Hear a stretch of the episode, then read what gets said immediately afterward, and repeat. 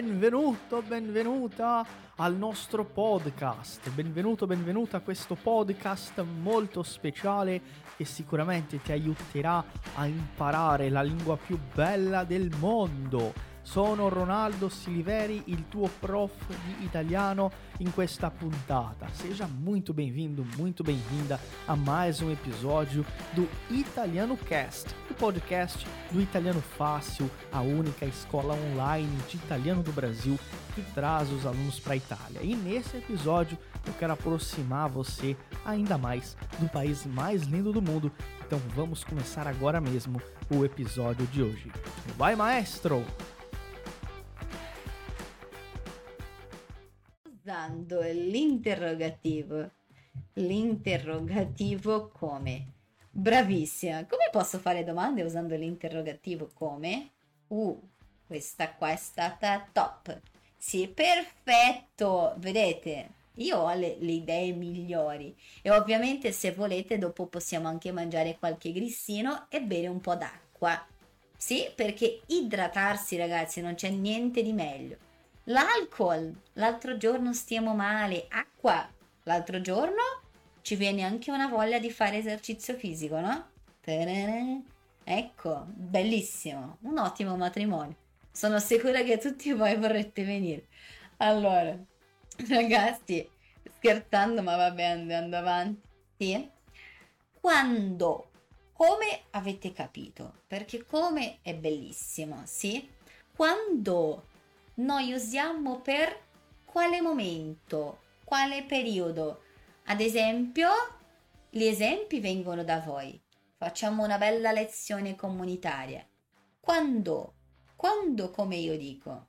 Per quale cosa? Quando? Ciao Rosangela! Quando? Ma voi non vedete, è la in Quando penso quando pensi di sposarti, volete una risposta? Tra più o meno 5 anni. sì. Quando andrai in Italia? Quando posso passare da te? Quando posso passare da te? Quando posso passare da te? Quando andiamo in vacanze? Giusto, quando andiamo in vacanze? Quando ritorna al Brasile, quando ritorna lei, sì, lei con la maiuscola, o ritorni tu in Brasile? Quando? Sì, quando hai comprato questa macchina, giusto? Quando hai comprato questa macchina. Andrea, importante, quando sarà la festa del tuo compleanno, per, del tuo o del tuo di te o del suo di lei. Perché quando sarà? Perché sarai e tu, tu sarai. Ma qua è quando la festa sarà. Sì, quando sarà la festa. Sì. Quando posso chiamarti per chiacchierare un po'? Oh, perfetto, brava Renata. Quando posso chiamarti per chiacchierare un po'? Sì? Quando? Perfetto.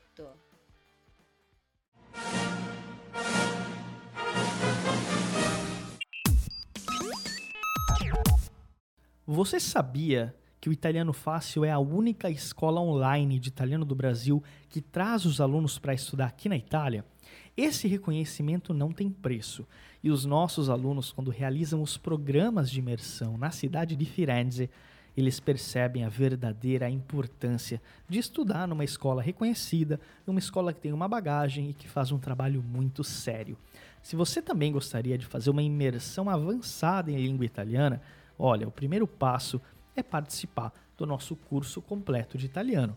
Se você quer saber mais sobre a nossa formação, se você quer saber mais sobre o nosso trabalho, se tornar um aluno do Italiano Fácil e ter a oportunidade de fazer uma imersão aqui na Itália, não perde tempo e entra agora aí, ó, italianofácil.com. Vou repetir, italianofácil.com. Lá você vai encontrar um link para falar diretamente com a nossa equipe pelo WhatsApp e eles vão tirar todas as suas dúvidas. Va bene? Eu estou esperando por você. Un saluto grandissimo e DJ, schiaccia play, andiamo avanti con la nostra puntata di oggi. Vedete? Ok. Quando hai comprato il ristorante? Quando farai l'esame per essere un avvocato? Quando vuoi viaggiare in Italia? Vedete? Quando devo andare in Italia perché paese, sì?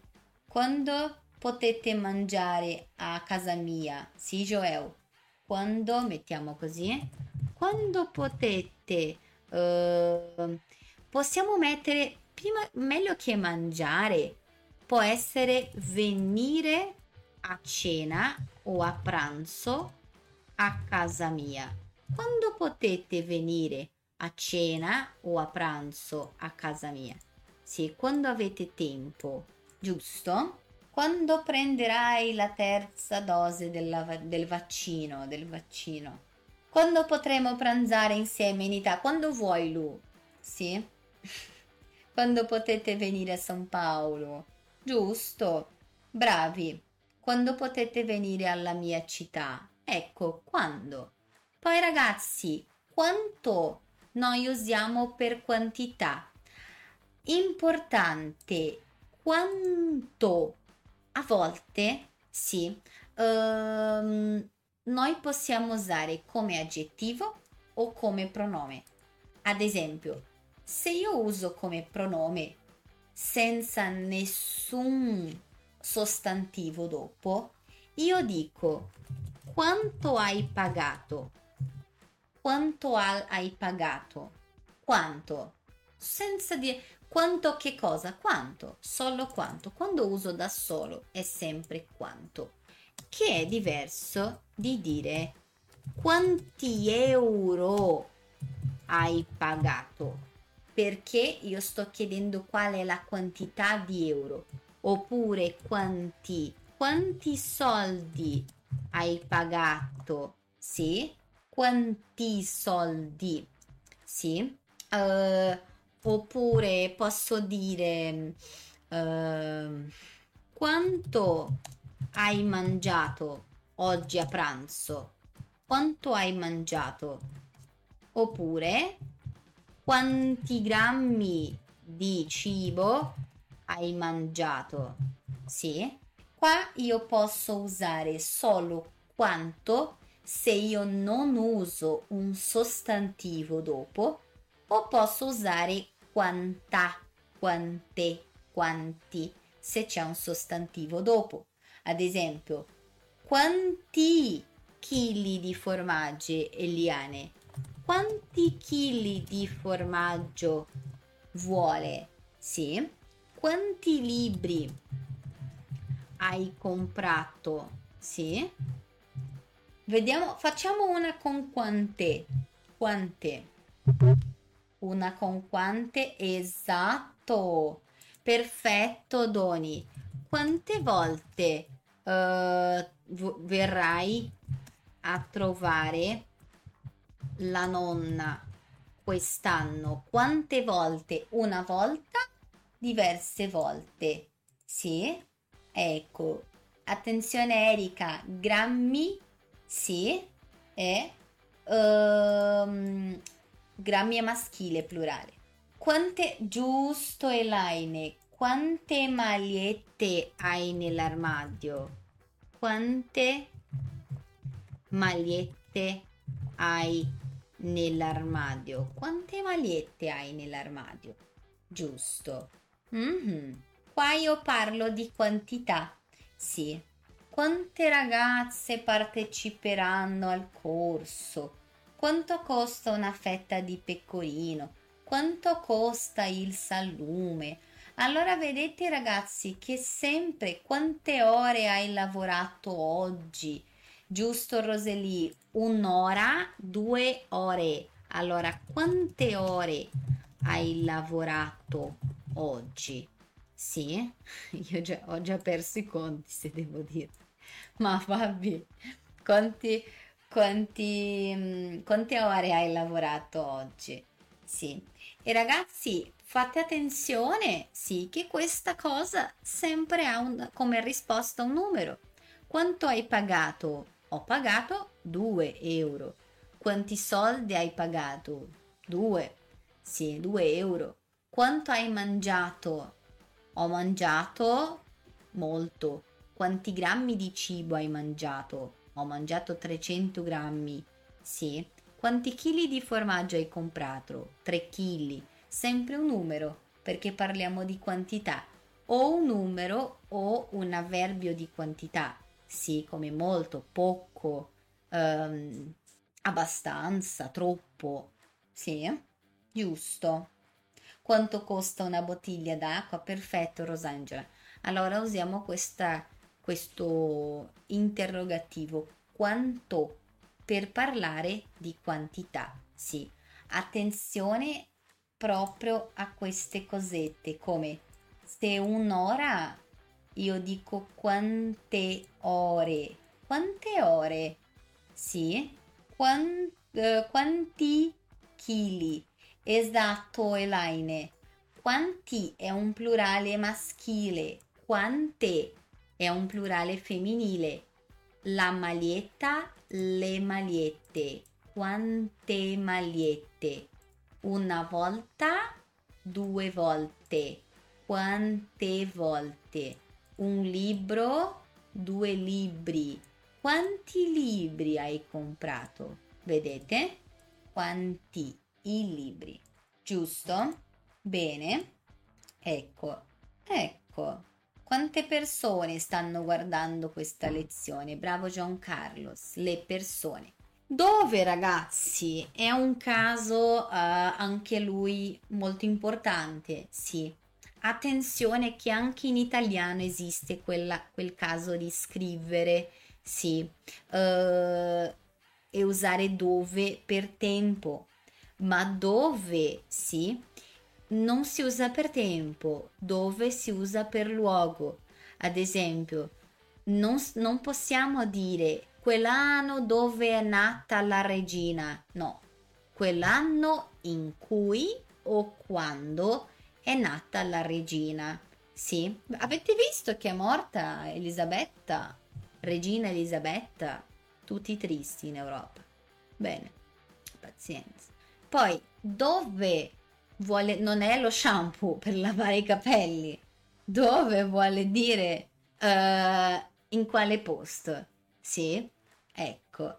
Allora fate attenzione che dove è per luogo, non è per tempo, anche se in portoghese e in italiano alcune volte facciamo confusione e diciamo l'anno dove è, è successa la guerra, no, l'anno quando o in cui è successa la guerra. Sì, giusto, esatto. Allora, questo è importante se io voglio dire, e questo è un esempio di Francileide che sono sicura che 90% di tutti noi fa, se voglio sapere dove la persona si trova, dove ti trovi, io non dico dove stai adesso, sì, in questo momento, sì, proprio adesso. Io dico dove sei? Dove sei? Sei a casa? Sì, sì, sei a casa io posso domandare, sì, dove tu stai in questo periodo, cioè dove tu resti in questo periodo. Questo è stare. Ma nel posto dove tu ti trovi adesso, io dico dove sei? Dove sei? Sei a casa? Sei a casa? Sì. Questa cosa è una cosa che tutti noi scriviamo. Sì. Ecco, giusto. Dov'è la prossima stazione della metro? Esatto. Dov'è la prossima stazione della metro? Ecco. Prego, Francile, Francileide. Sai che è una cosa che tutti noi facciamo. Io tante volte dicevo dove stai, dove stai, dove stai. Non è dove stai. E, e, e 90%, no, mi sa che tutti quelli che studiano italiano hanno già detto dove stai quando il modo giusto di dire è dove sei. Sì, tante volte, eh, tante volte. Sì, o dove sta la cosa invece di dov'è. Sì. Dove sta? Dove sta il negozio? E tu dici dov'è il negozio? Ah, dov'è il negozio? Sì. Dov'è l'uscita? Dov'è l'uscita? Sì. Dove posso comprare? Dove vorresti andare in vacanza? Dov'è la festa di compleanno? Esatto. Dove, attenzione Neusa, dove i tuoi genitori vivono, loro vivono. Dove vivono i tuoi genitori? Sì? Giusto. Anche questo dice dove vivi i tuoi genitori? Perché i tuoi non significa che tu sì, sono i genitori loro, i genitori di te. Sì, ma i genitori vivono. Sì, giusto. Ecco, dove abiti? Ecco, dove posso andare in vacanza? Dove ti trovi? Ecco, dove trovo una farmacia aperta a quest'ora? Giusto. Dove trovo una farmacia? Sì. Ecco, bene, dov'è la banca? Ragazzi, una cosa importante, sì, quando noi facciamo delle correzioni, sì, uh, non è per dire oh perché tu non sai, è perché io quando osservo le cose che dite voi, perché io dico a voi di dire le cose? Perché tante volte è impossibile che io pensi a tutte le cose che possono essere una confusione, ma ci sono tante che io produco, che tu produci, che tutte noi che impariamo italiano produciamo e facciamo. Sì, sono queste confusioni a volte dentro la lingua italiana, della lingua italiana con portoghese, lingua italiana con spagnolo. Sono cose così, sì, e noi siamo qua tutti, no? Per imparare, spero, sì? Ecco, le correzioni sono importantissime, sì, sì, è vero. Uh, dice Doni, no? Dov'è la banca? Sì, dove intendi sposarti?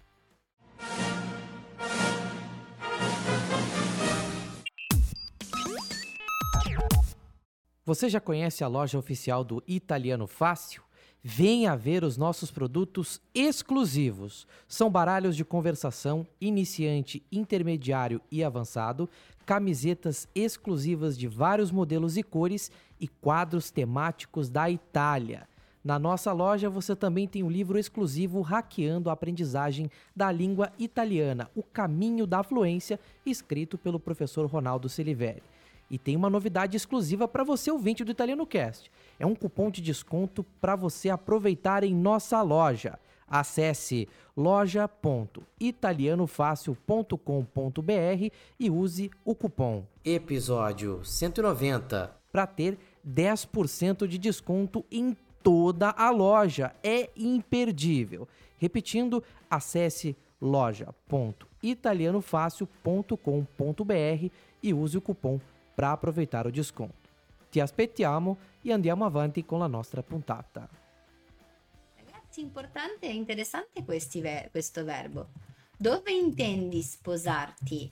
Cioè, dove tu hai la pretensione, l'intenzione, intendere è di avere l'intenzione. Dove intendi sposarti? Dove tu hai l'intenzione di sposarti, sì? Giusto, dove compriamo un buon vino? Sì? Mm-hmm.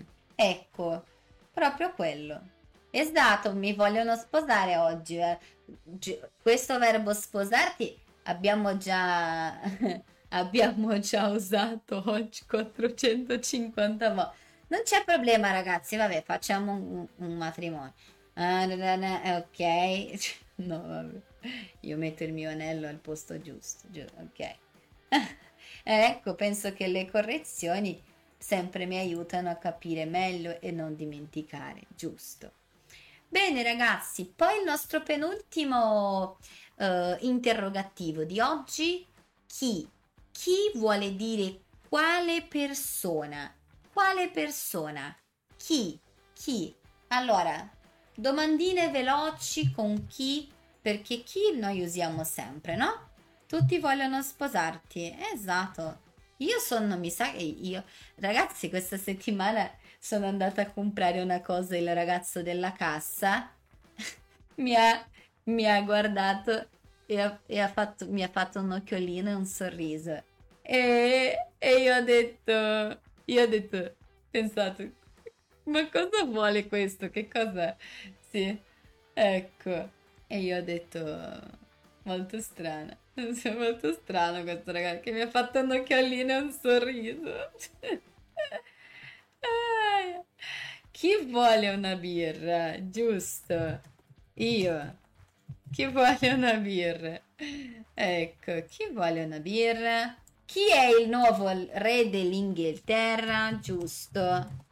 Chi è il nuovo re dell'Inghilterra? Sì. Inghilterra no, Inghilterra, giusto. Qua. Chi è il tuo fidanzato? il mio fidanzato è la persona più carina del mondo. Prof, il tuo ragazzo sembra essere molto intelligente, lui lo è, è molto carino. Sì. Chi di San Paolo va in Italia a maggio? Ah! Chi mangia il cibo oggi? Chi vuole un libro, Rosangela? Quale persona? Importante.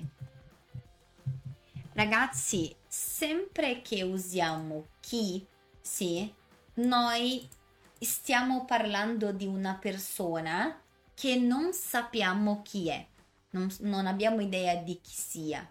Sì, allora quando usiamo chi, importantissima, usiamo sempre con terza persona singolare, ok? Chi vuole, io voglio, tu vuoi, lei vuole. Chi vuole? Chi vuole una birra? Chi ha mangiato? Io ho mangiato, tu hai mangiato, lei ha mangiato. Chi ha mangiato il mio gelato? Sì? Chi sta guidando? Esatto, sta terza persona. Chi prepara la pasta? Terza persona. Sempre terza persona perché è un impersonale, ok? È una cosa impersonale. Quando usiamo impersonale mettiamo sempre la terza persona, ok? Non sappiamo chi è, sì? Chi di qui è Luisa Lovers? Tutti.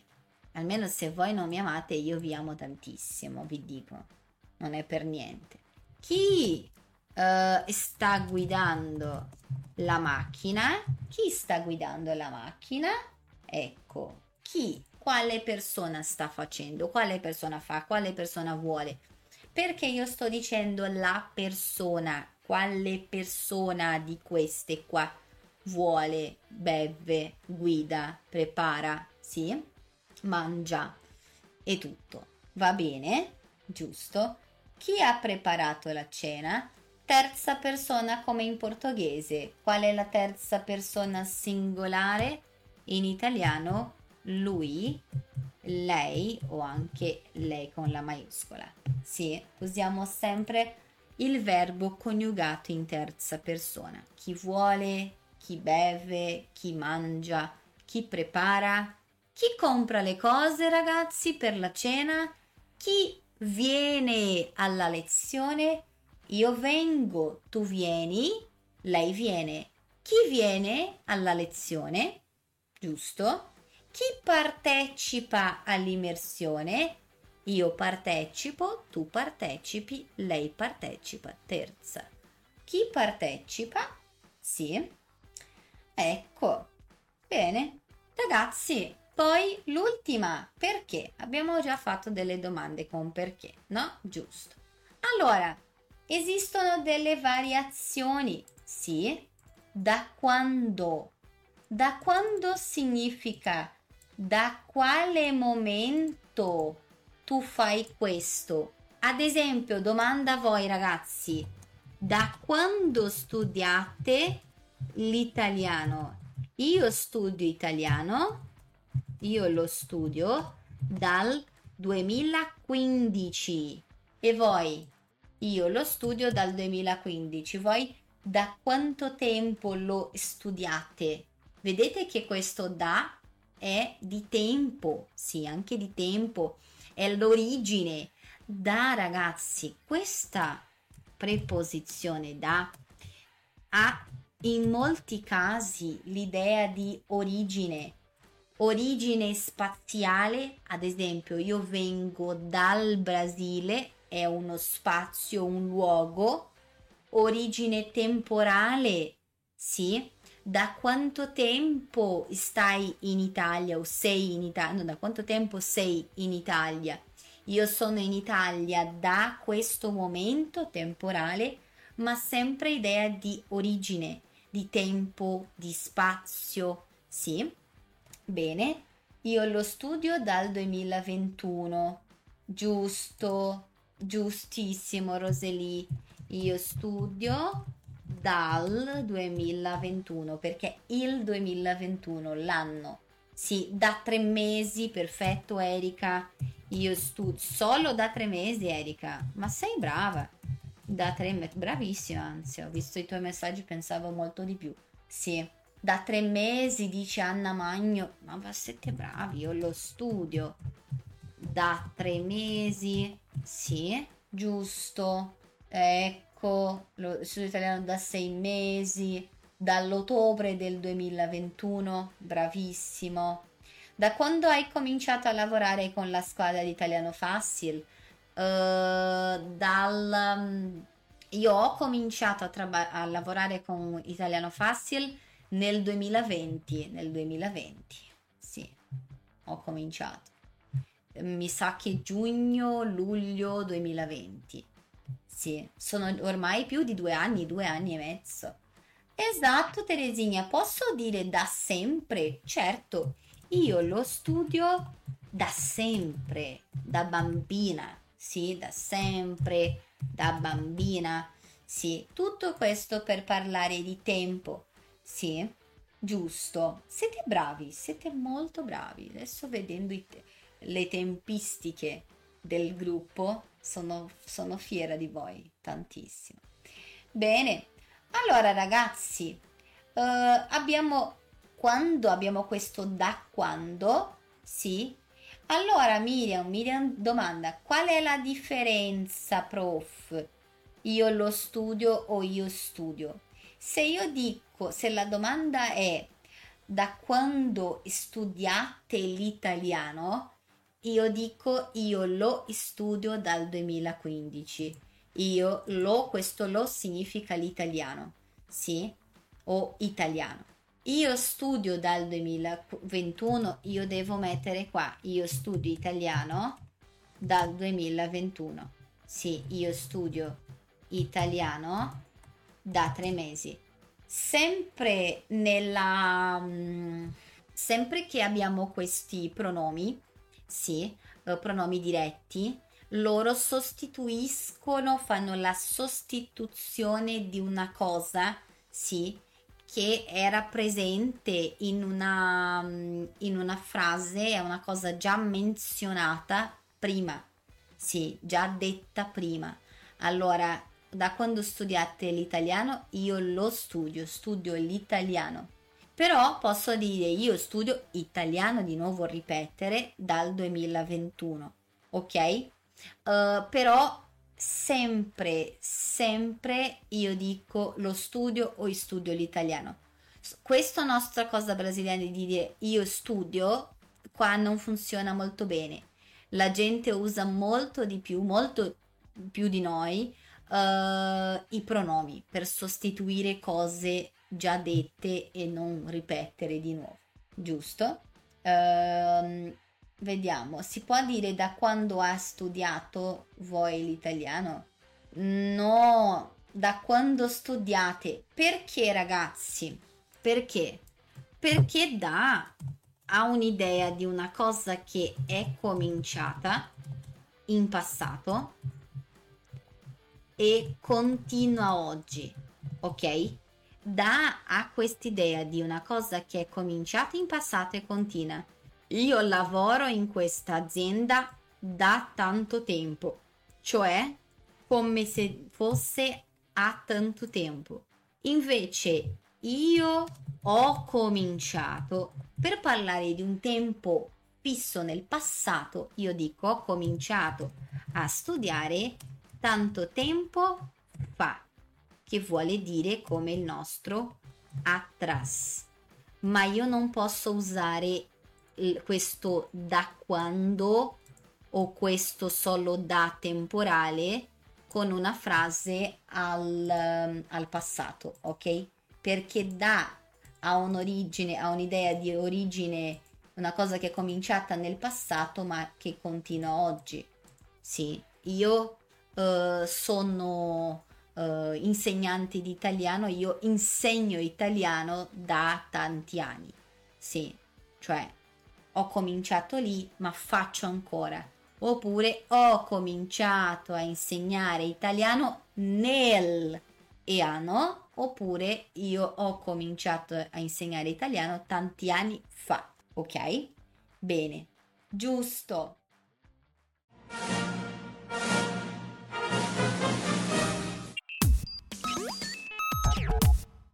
Ehi, ci sei?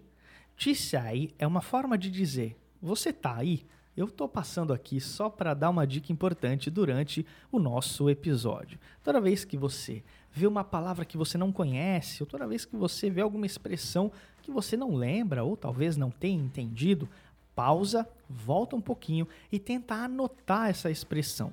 Se você já é aluno do Italiano Fácil, com certeza você vai encontrar no material da aula toda a transcrição e o material que foi utilizado. Se você não é nosso aluno, não tem problema. Você pode também entrar em contato junto com a gente e perguntar, tirar suas dúvidas gratuitamente. Chama a gente lá no Instagram, arroba e diz que você estava assistindo o podcast e tem uma pergunta pra gente. Ti sto aspettando. Un saluto grandissimo e a presto. Va bene Doni, un bacio. Sì, ecco, anche lui, anche lui. Va bene, va bene. Ragazzi, poi anche dove, sì, abbiamo di dove, abbiamo visto di dove sei, da dove vieni, oppure dove è questa cosa, sì, dove è questo posto, in quale posto, in quale luogo si trova, sì, e poi con le variazioni di chi, che è a chi, a chi tu regali questa cosa, sì, a chi fai questo regalo, ah io faccio questo regalo a uh, Doni, sì, o con chi tu vai al corso, io vado al corso con uh, Young, che è il mio collega, sì? Con chi, con quale persona o a chi, a quale persona. Va bene? Importante. Ragazzi, facciamo un, un piccolo esercizio su Word Wall insieme. Va bene? A chi appartiene questa borsa? Sì? A chi di voi piacciono gli gnocchi? Perfetto, bravi. Facciamo un pochino questo esercizio che è molto semplice. Sì? Allora, completiamo questi quadrati che qua non sono molto chiari in realtà. Sì? Ma completiamo questi quadrati con degli interrogativi giusti. Ad esempio, la prima dice Tanana torta preferisci? Tanana torta preferisci? Tanana torta preferisci? Ecco, ecco, giusto. Vedete come abbiamo parlato del gelato? Giusto. Ecco, quale gelato preferisci? Al cioccolato o alla fragola? Quale torta preferisci? Giusto. Mm-hmm. Quale torta preferisci? Invece, ragazzi, tanana andiamo. Tanana andiamo. Va bene, Elisabeth? Un bacio. Tanana andiamo. Ah, avete fatto l'ordine del caffè? Esatto, ragazzi. In quale posto andiamo? Dove andiamo? Dove andiamo, ragazzi? E bravi, del caffè avete già fatto. Quanto costa il caffè? quanto costa il caffè? Facciamo così, sì, sempre alto, basso. Allora, quanto costa il caffè? Uh, e questa prossima. Tanana, spremute, prendete. Tanana, spremute, prendete. Adesso torniamo alla, all'ordine giusto. Quale torta preferisci? Dove andiamo? Quanto costa il caffè? Tanana, spremute, prendete. Quali spremute? Ragazzi, infatti spremuta esiste succo. Succo può essere di tutti i gusti. Spremuta è sempre d'arancia. Ok? È il nome che si usa per quella d'arancia. Allora non ci sono più tipi, per questo non posso dire quale. Quale io sto parlando del tipo, sì? Invece qua quante, quante spremute prendete ragazzi? Sì? Vogliamo delle spremute. Quante spremute? Sì, è sempre d'arancia, sempre uguale, per questo non può essere quali. Giusto. Allora, quale torta preferisci? Dove andiamo? Quanto costa il caffè? Quante spremute prendete? Dolci vuoi? Queste dei dolci. Infatti qua ragazzi, vi lascio rispondere. Elaine no. Se tu vuoi di mango, dici un succo di mango. Un succo di mango. Sì. Spremuta, se tu dici voglio una spremuta, è sempre spremuta d'arancia. Succo di mango, succo di altre cose. Sì. Ecco. Perché arancia e poi esiste anche di, di limone, ma loro dicono limonata. Sì, una limonata, ma che non è molto comune qua in Italia, vi dico, succo di limone.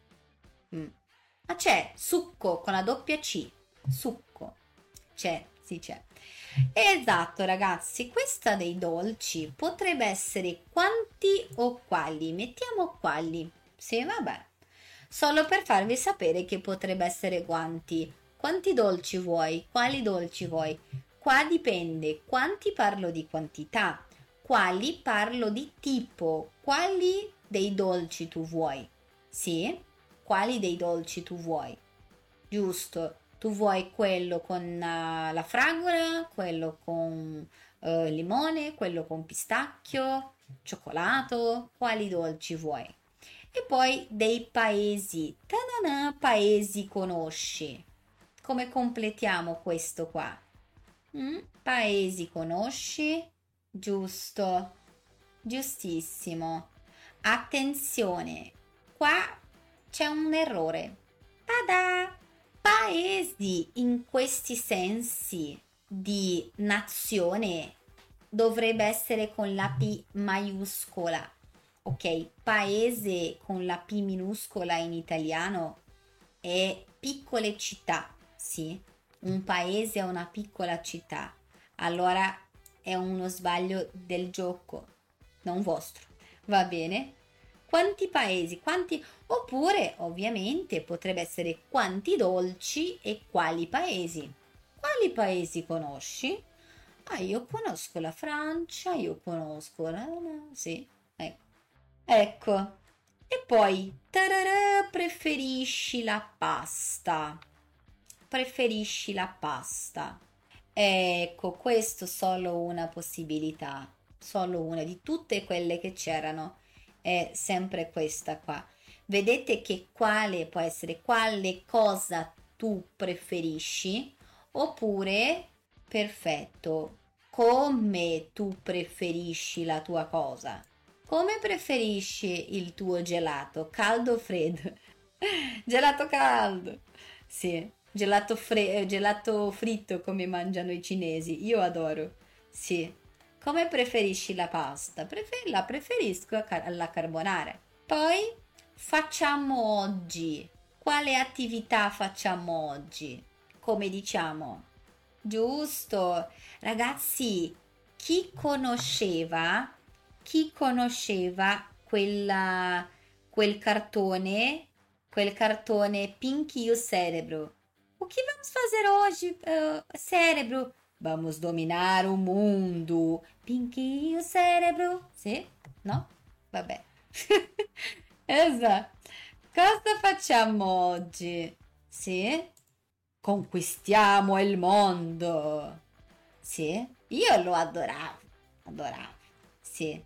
Di norma ti rispondo alla tua domanda. Facciamo ancora un'attività, te la rispondo. Sì. Io, io, io conosco. Io adoravo, ragazzi. Mio figlio amava, vedi? E poi l'ultimo, quanta pasta vuoi? Sì? Qual è la quantità di pasta che vuoi? Quanta pasta vuoi?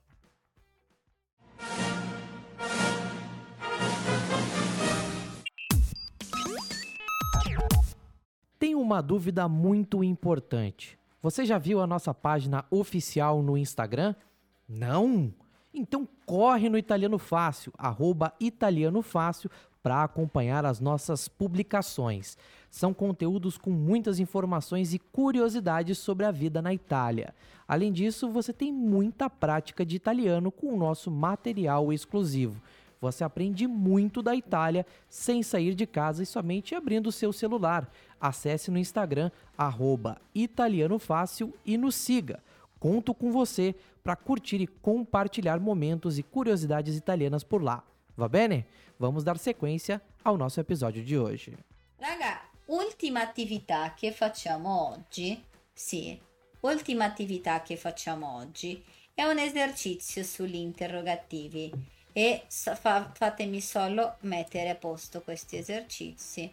Andiamo fino alla 10, facciamo così, così metto più grande potete vedere.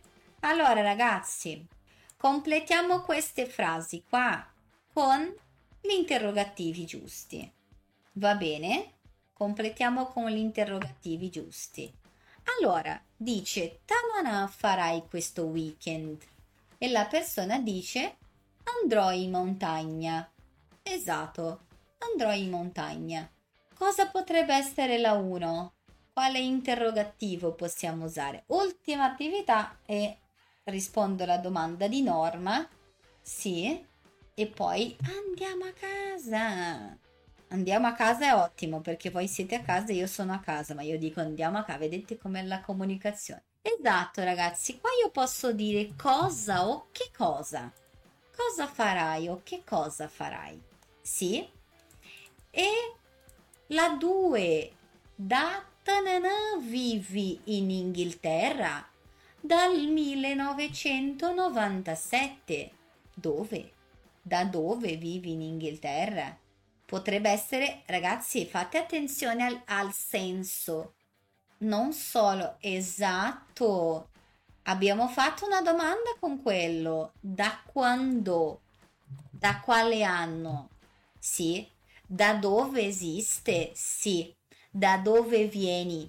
Sì ma da dove vivi no, è o dove vivi, sì, e la risposta è un posto, oppure da quando vivi, sì, da quando vivi in questo posto, dal anno X. Sì, anche la risposta è importante. Da quando vivi in Inghilterra? Dal 1997. La 3 invece, per parlare delle stanze. stanze a questo albergo?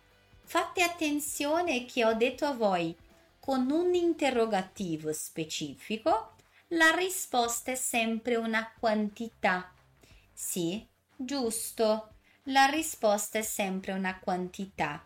Io dico quanto, quanta, quanti o quante. Se sono le stanze. Io dico quante stanze ha questo albergo? Ne ha cento. Questo ne vuole dire di stanze. Questo albergo ha cento di stanze. Questo ne è sempre di qualcosa. Di quantità di stanze a cento. Va bene? Invece la 4 Gioca pallavolo con me. Mm, gioca pallavolo con me. Come sarebbe la 4? Esatto. Esatto. Chi? Va bene Renata, non c'è problema. chi gioca pallavolo con me? Quale persona gioca pallavolo? Sì, battuta chi? Chi già vai fescia? Uabakashi? Sì. Io oggi sono molto nostalgica. Mi ricordo delle cose di quando ero bambino. sì. Chi gioca a pallavolo con me? Invece, questa 5 stai facendo? Sto, ah che bello, preparando una torta. Era preparando, ragazzi. Preparando una torta. E qua posso dire, come dite voi, alcuni dicono che stai facendo, che stai facendo, che cosa stai facendo o cosa stai facendo. Qual è la differenza, ragazzi? Quale usare? Sapete voi, ditemi voi. Può essere che stai facendo oppure cosa stai facendo o che cosa stai facendo, tocca a voi, ok? Non c'è una determinazione dicendo ah no deve qua è che, qua è che cosa, qua è cosa. È molto istintivo, capite? Non è regola grammaticale. E questa 7, eh, la 6, la 6, scusate. Tarara giornale ti piace leggere? Preferisco i quotidiani. Mhm. Bravi. Bravissimi. Perfetto. Qua si parla della tipologia. Sì, giusto, si parla di tipologia. Quale giornale ti piace leggere? Io preferisco i quotidiani. Quotidiani sono quelli di ogni giorno. Va bene? che parlano di cose in generale, dalla politica all'economia, alla moda, se volete, sì, imprenditoria, ok? Ebbene, invece la 7 conoscete più di ogni cosa, sì, per sapere di orario, diciamo giusto, giustissimo. A che ora parte il treno per Bologna? alle 15.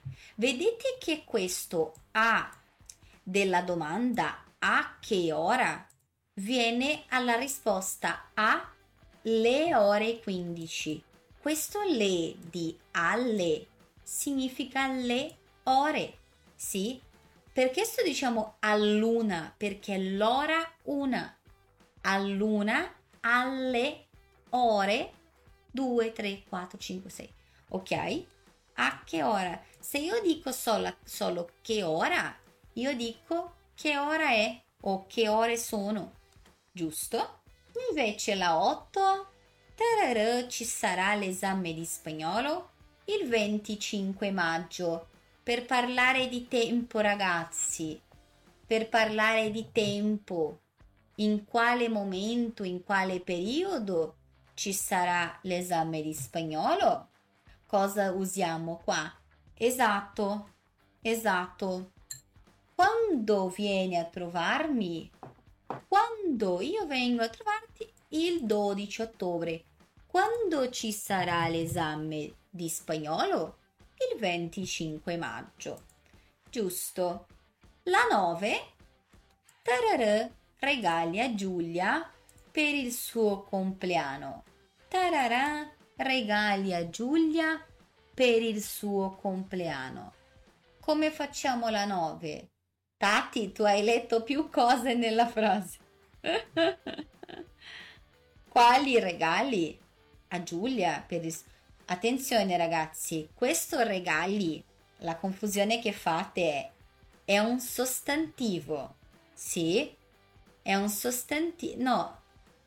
Ah no, è un verbo ok? È un verbo, non è un sostantivo. Non è quanti regali compri a Giulia. Non c'è questo compri lì, non c'è questo fai, non c'è niente. Dice... esatto, ragazzi, attenzione. Regalare può essere un, un regali può essere un, un sostantivo, un regalo, due regali, oppure può essere un verbo. Io regalo e tu regali. Sì, in questo caso è un verbo. Io sto chiedendo che tipo di aggeggio tu regali, tu fai come regalo a Giulia per il suo compleanno, sì? E tu, tu regali, sì, esatto, esatto, io stavo provando a dire senza dire la risposta, giusto, sarebbe ragazzi, che cosa o cosa tu regali a Giulia per il suo compleanno? Che cosa regali oppure cosa regali a Giulia? Sì, la cosa in questo senso è un, è un pronome, sta sostituendo un sostantivo, no? E questo regali è un verbo di regalare. Che cosa tu regali, tu fai come regalo a Giulia per il suo compleanno. E la 10, la 9 era confusa. E la 10 costa quel cappotto blu, costa quel cappotto blu. Ecco, giusto. Sto parlando di costo che ha come risposta una quantità. Sì? Allora, ovviamente, quanto? Quanto costa quel cappotto blu? quanto costa quel cappotto blu. Ragazzi, io avevo ancora, mi conoscete, io avevo ancora alcune attività, adesso do ragione a Elaine. Era vero Elaine, io ho pensato oggi di fare una lezione breve. Sì, questo è il mio materiale per la lezione breve. Non è andata bene. Non è stato quello che pensavo. Io pensavo che fosse più veloce, ma no, allora, io avevo ancora delle attività, sì, da fare per farvi vedere, sì, ma va bene, facciamo così queste attività. Io mando al, al supporte, sì, io mando al supporte e voi fate come esercizio di uh, pratica, va bene? Un bacio Anna Paola. Sì, quanto è breve? No, quanto era breve? Per... Io pensavo, raga, io sono pessima. Io comincio a fare, ah, ma questo è interessante, questo è interessante. Poi, sì, io non penso molto al tempo. Va bene. Uh, ah, grazie Celeste, grazie. È vero, ci sono tante cose belle da fare. Sì, è vero, ragazzi. Sì. E, e anche a me piace molto fare lezione con voi, ma io mando queste attività in più sì, per fare a casa. Io adoro la tua lezione senza... Eh, io non faccio con, press, con, pre, con fretta, non faccio niente in fretta perché è meglio parlare e spiegare tutto bene. Va bene? Un bacione ragazzi, ecco è stata fantastica e brevissima. Allora domani io dico, vedi Ronaldo, ho fatto una lezione brevissima. ragazzi, grazie mille della vostra partecipazione mando altri esercizi a voi se possibile. Sì, e, esatto, esatto, noi scherziamo, è, è, ma è, è, piacevole, è parte della, uh, del piacere anche di studiare, no? Parlare di cose divertenti e così.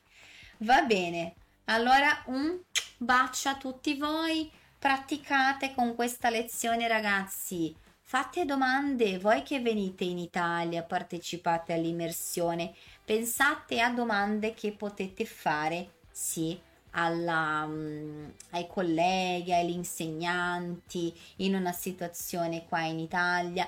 Norma!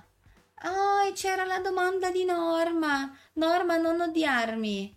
Non odiarmi. Fai così. Manda il messaggio. Manda il messaggio a, a Norma manda un messaggio al supporte e dice che alla professoressa Luisa ha detto che risponderà a questa lezione su Instagram. Farà un video, sì? Io faccio un video e ti spiego questa cosa dell'aldilà. Va bene? D- dall'altra parte. Al di là. Va bene? Scusa, mando un messaggio al supporto, te lo prometto, te lo rispondo. Va bene? Un bacio gigante a voi. Sì, io vado a Siena, allora vieni a visitarmi se io sarò ancora qua, se no vai a Torino, ti aspetto. Va bene? Un bacio, arrivederci ragazzi, Ci sentiamo alla prossima se- all'immersione e la prossima settimana. Un bacio! È stato un piacere enorme averti qui con noi per un'altra puntata del nostro podcast ufficiale. Ci vediamo in un'altra puntata. Grazie mille e a presto. Foi um prazer enorme receber você para mais um episódio do nosso podcast aqui do Italiano Fácil. Eu espero ver você em mais um episódio em uma próxima puntata. Muito obrigado, grazie mille e até a próxima.